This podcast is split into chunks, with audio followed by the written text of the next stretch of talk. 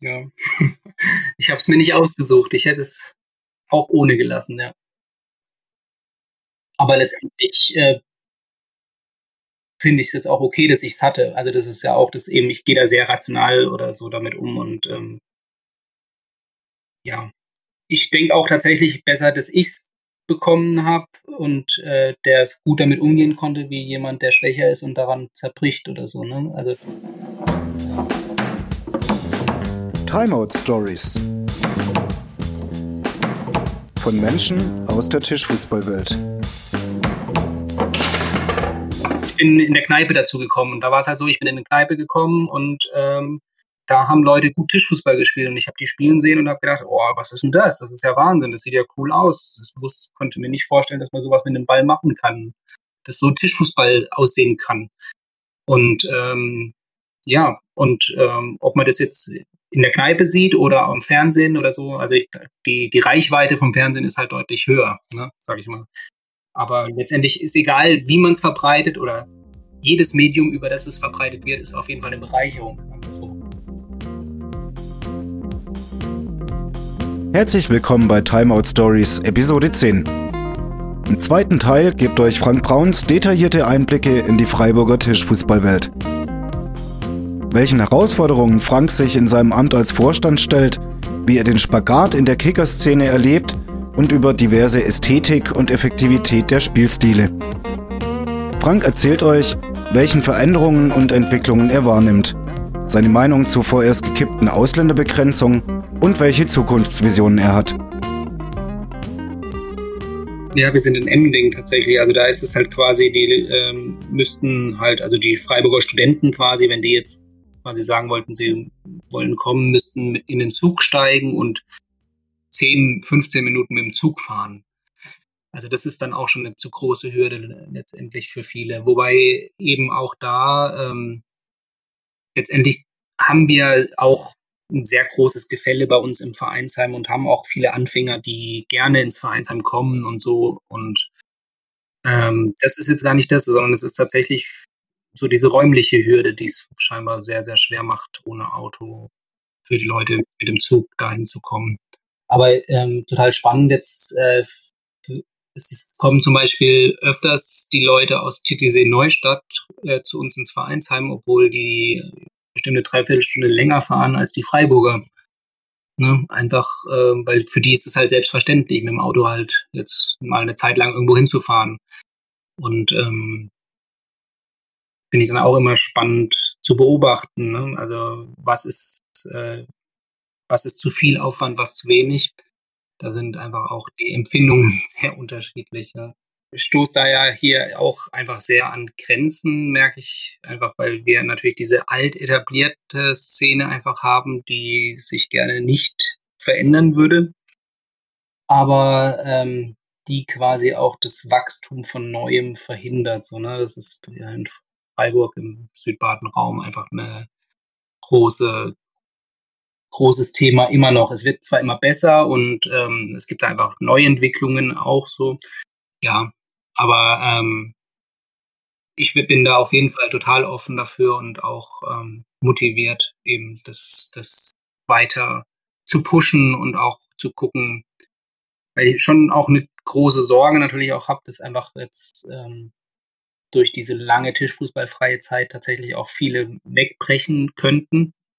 Habe ich, aber letztendlich kann das ja auch eine Chance sein für was Neues und für ja, also ich bin auf jeden Fall, wir machen uns auch sehr, sehr viele Gedanken, wie wir starten. Wir haben ja eigentlich auch so eine regionale Liga, also eine Südbaden-Liga, die jetzt nicht ähm, in den baden-württembergischen Verband untergeordnet ist, sondern nur über unseren Verein läuft. Und ähm, da sind wir natürlich auch am Überlegen, ob wir die eventuell dann in gekürzter Form spielen oder doch noch regulär spielen können und, und, und. Also das ist alles, da setzen wir uns auch mit verschiedensten Szenarien auseinander und bis zu der kleinsten Form, die letztendlich möglich ist, dann auch genau zu spielen. Und äh, letztendlich fände ich es natürlich toll, wenn wir ähm, vom Know-how und von den Ideen auch von anderen profitieren können oder auch andere von uns profitieren können. Ja, also wir haben natürlich eben ähm, eben bei diesen Altspielern eine sehr hohe Dichte an, an guten Amateurspielern einfach. Ne? Also Und natürlich in den äh, zwei Spitzenteams auch ähm, in der Spitze natürlich nominell gut besetzte Spieler und Mannschaften. Ähm, genau.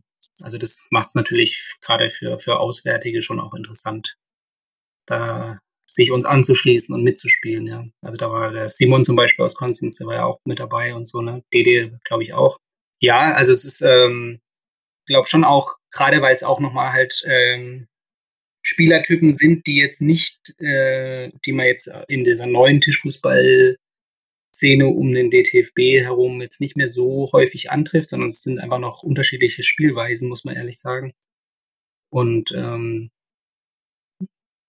ohne das jeweils werten zu wollen, sondern es ist halt einfach beides hat seine Vor- und Nachteile und es ist schon einfach auch gut, sich an beiden messen zu können, quasi. Ne?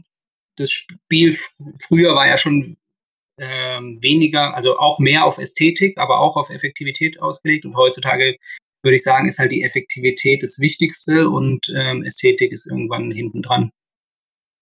Und ähm, also ich schieße lieber drei Tore, ähm, die ästhetisch sind, als fünf Tore effektiv. Ne? So auf die Art und Weise. Ähm, genau, und da, da, hat sich schon auch viel verändert. Natürlich war das auch eine gesamtheitliche Entwicklung, die man ja die noch viel länger zurückgeht auf die Vollstangen und so. Früher war das ja gar nicht so einfach möglich zu spielen, wie es heute spielt, gespielt wird. Muss man ja auch sehen. Aber äh, und man muss sagen, dass ähm, die, die das ähm, höchste Niveau früher gespielt haben, die können heute immer noch auf höchstem Niveau mitspielen. Oder könnten, wenn sie auf dem gleichen Stand wären, quasi. Ne? Die Entwicklung neuartiger Spielweisen und Schusstechniken wirken sich automatisch auf das eigene Verhalten am Tisch aus. Franks ganzheitlicher Ansatz und seine Reaktion auf die Jets.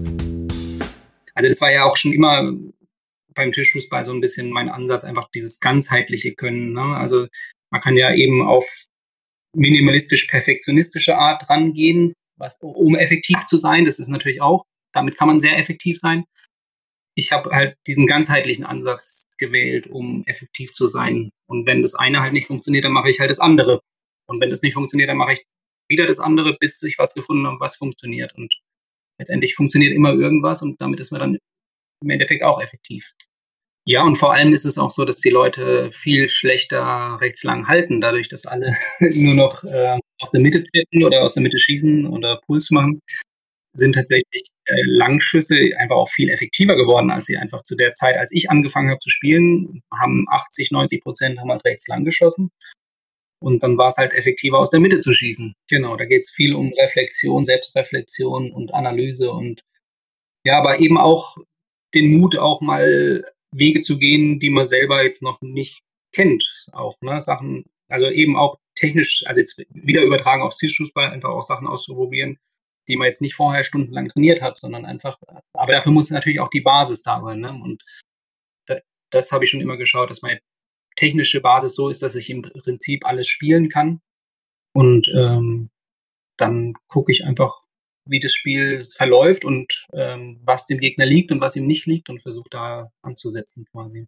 Ich weiß nicht mehr genau, wann das war. Ich glaube 2011 oder 2012. Als ich aufgehört habe, habe ich zwischendurch halt quasi mal ein Turnier in München, Players for Players Turnier mitgespielt und ähm, bin komme da auf das Turnier und ähm, war dann nach einer Zeit total genervt davon, dass halt plötzlich alle gleich spielen. also ich habe da echt gedacht, also das, also dass das den Leuten Spaß macht und dann habe ich wirklich das Bedürfnis, was total Verrücktes zu machen. Und dann habe ich jetzt, außer im offenen Doppel, da habe ich schon normal gespielt, aber ansonsten habe ich in jeder anderen Disziplin Backpin geschossen.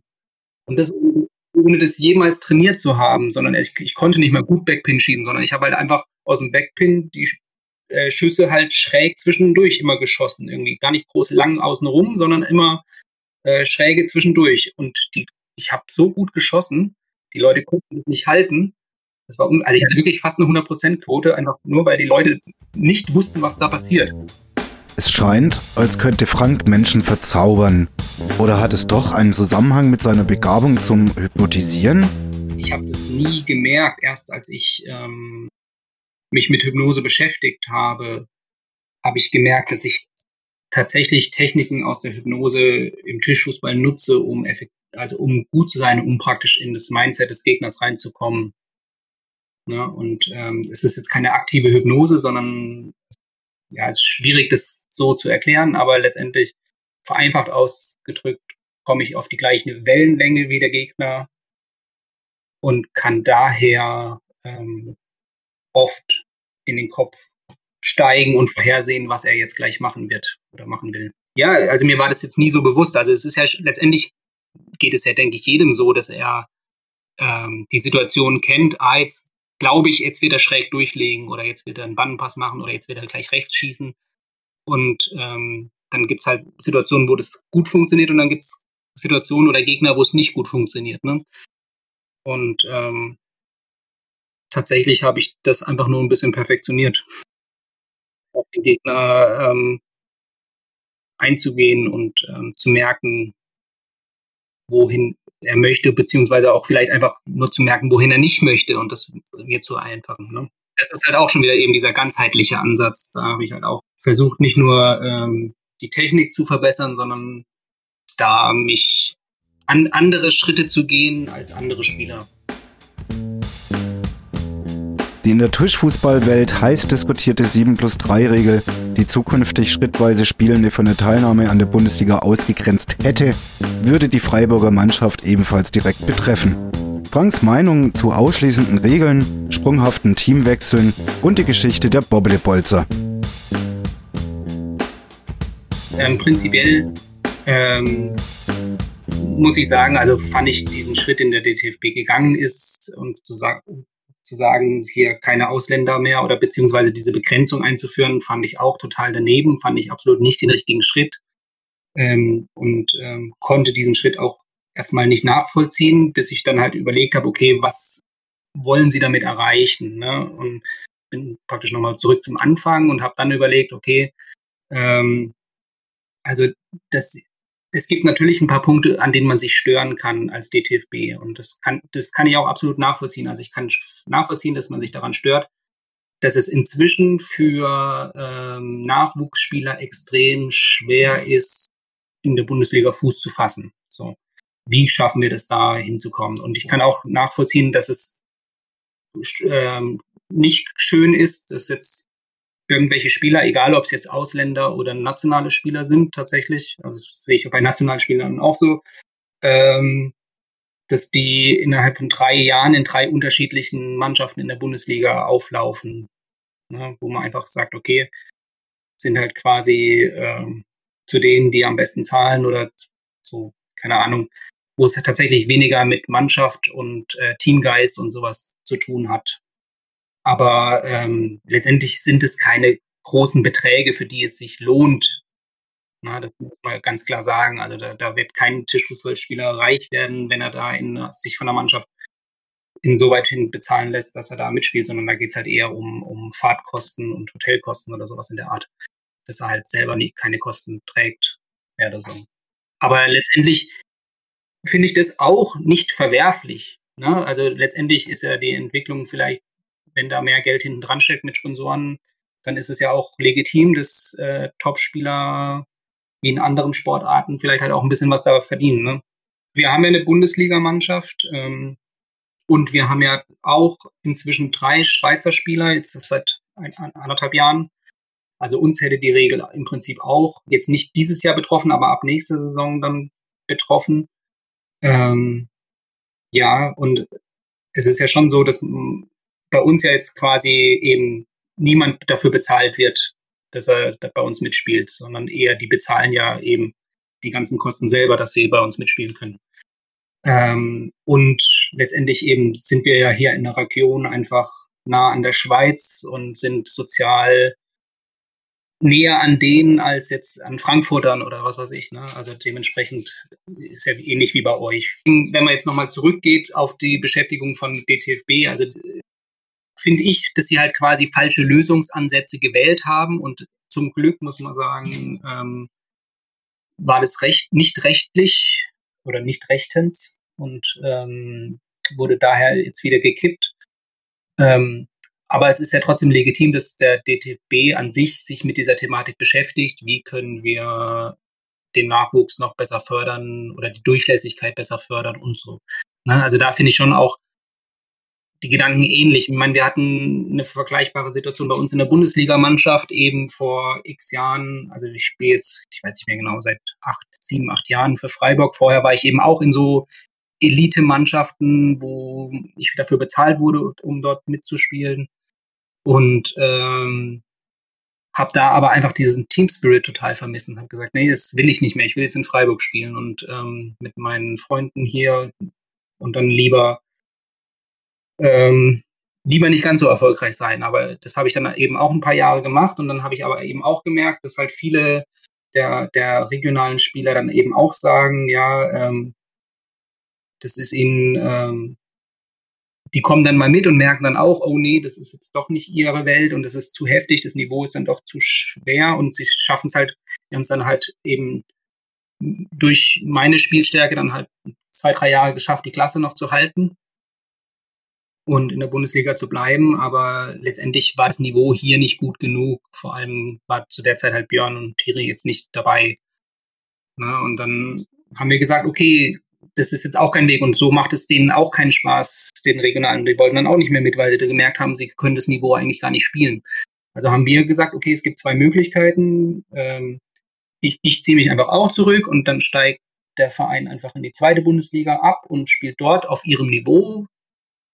Oder ähm, wir holen uns halt ein, zwei Spieler zur Verstärkung mit dazu, um einfach besser auf diesem Niveau mitspielen zu können. Und ähm, da wurde dann mehrheitlich ganz klar entschieden, nee, wir wollen in der ersten Bundesliga weiterspielen und wir sollen uns lieber ein, zwei Spieler dazu holen. So ist es dann auch passiert und haben die tatsächlich halt auch wirklich nur aus den befreundeten Elitespielern letztendlich zusammengesucht, ne, mit Ronny und mit, ähm, mit Fabio.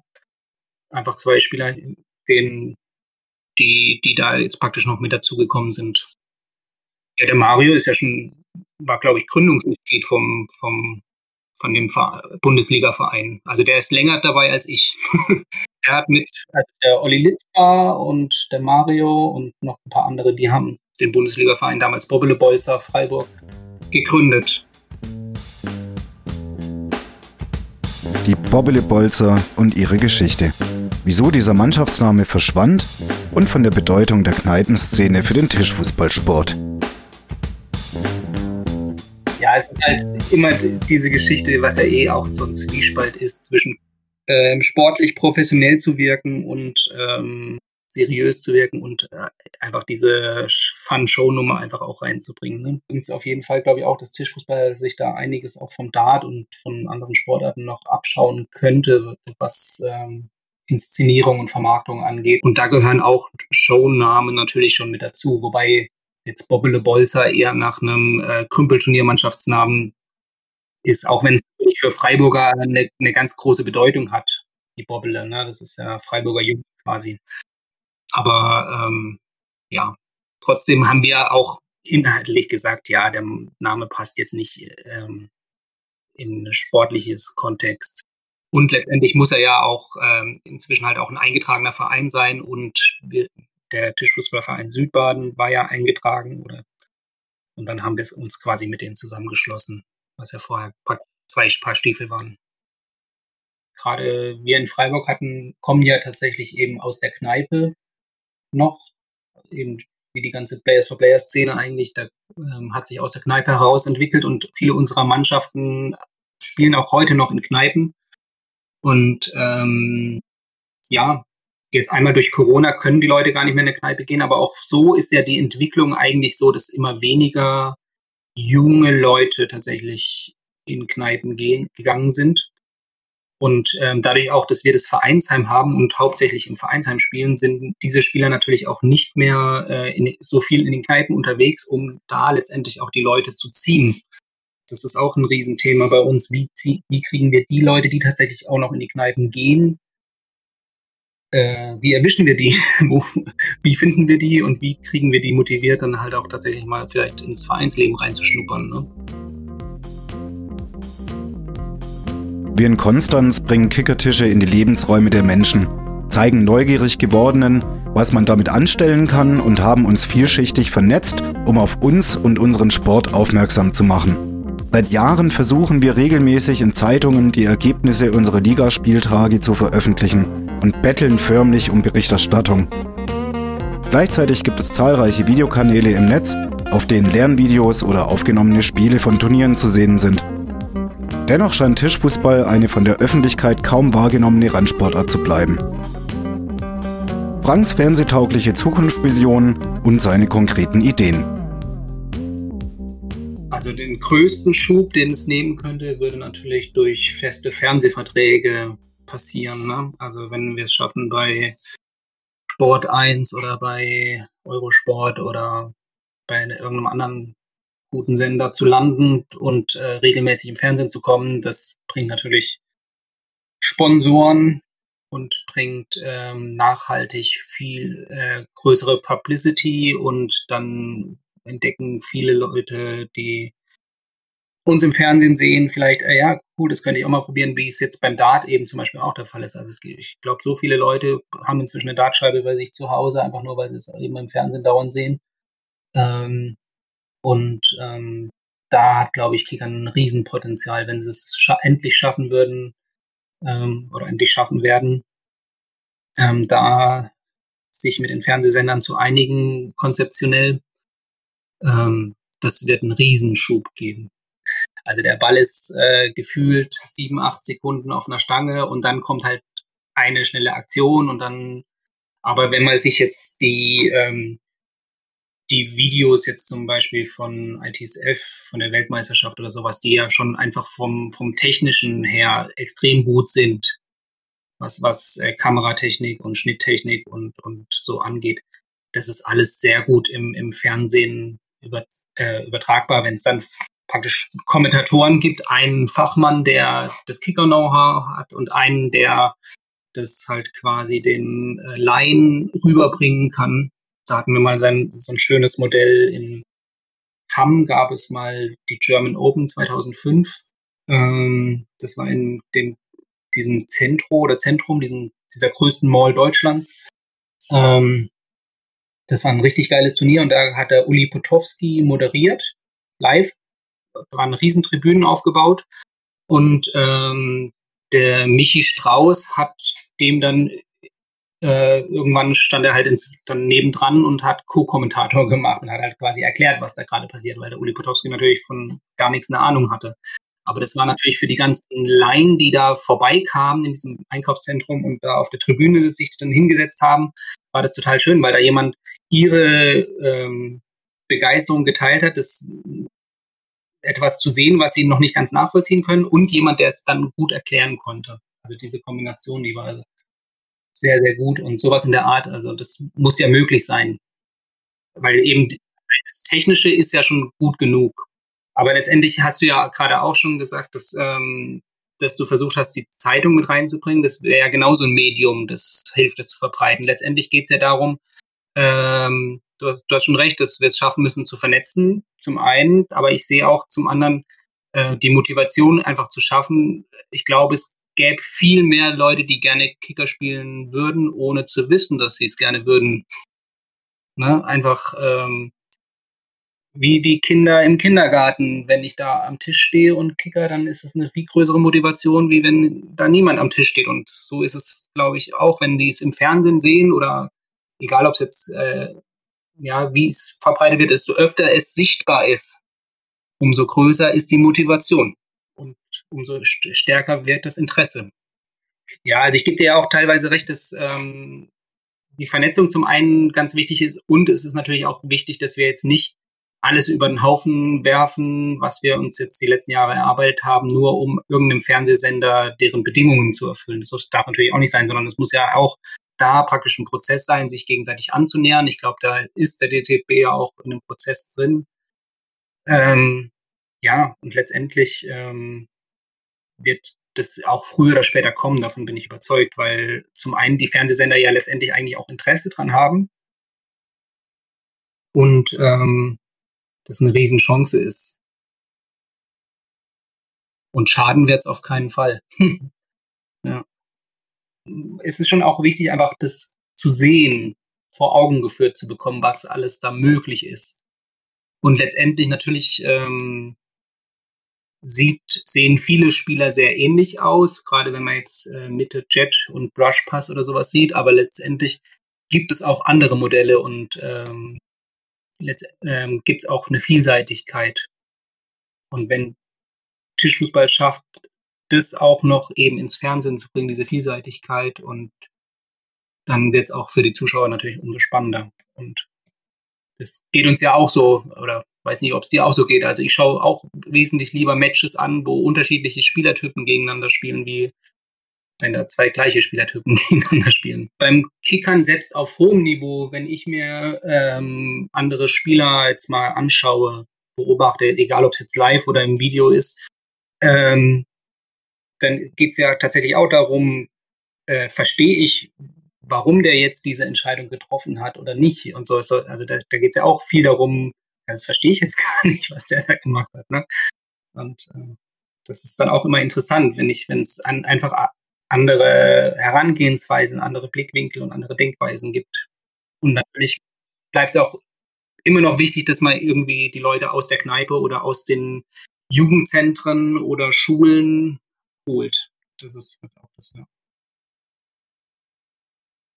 Das ist auch was, was mir eben extrem gefehlt hat, als ich wiedergekommen bin, diese Emotionalität auch. Ne? Also klar ist es, seine Emotionen unter Kontrolle zu haben, ist das eine, ähm, was natürlich fürs mein Mental auch wichtig ist, aber zum anderen auch die Emotionen nutzen zu können. Ne? Und das ähm, hat mir total gefehlt, dadurch, dass alle sehr ohne Emotionen gespielt haben.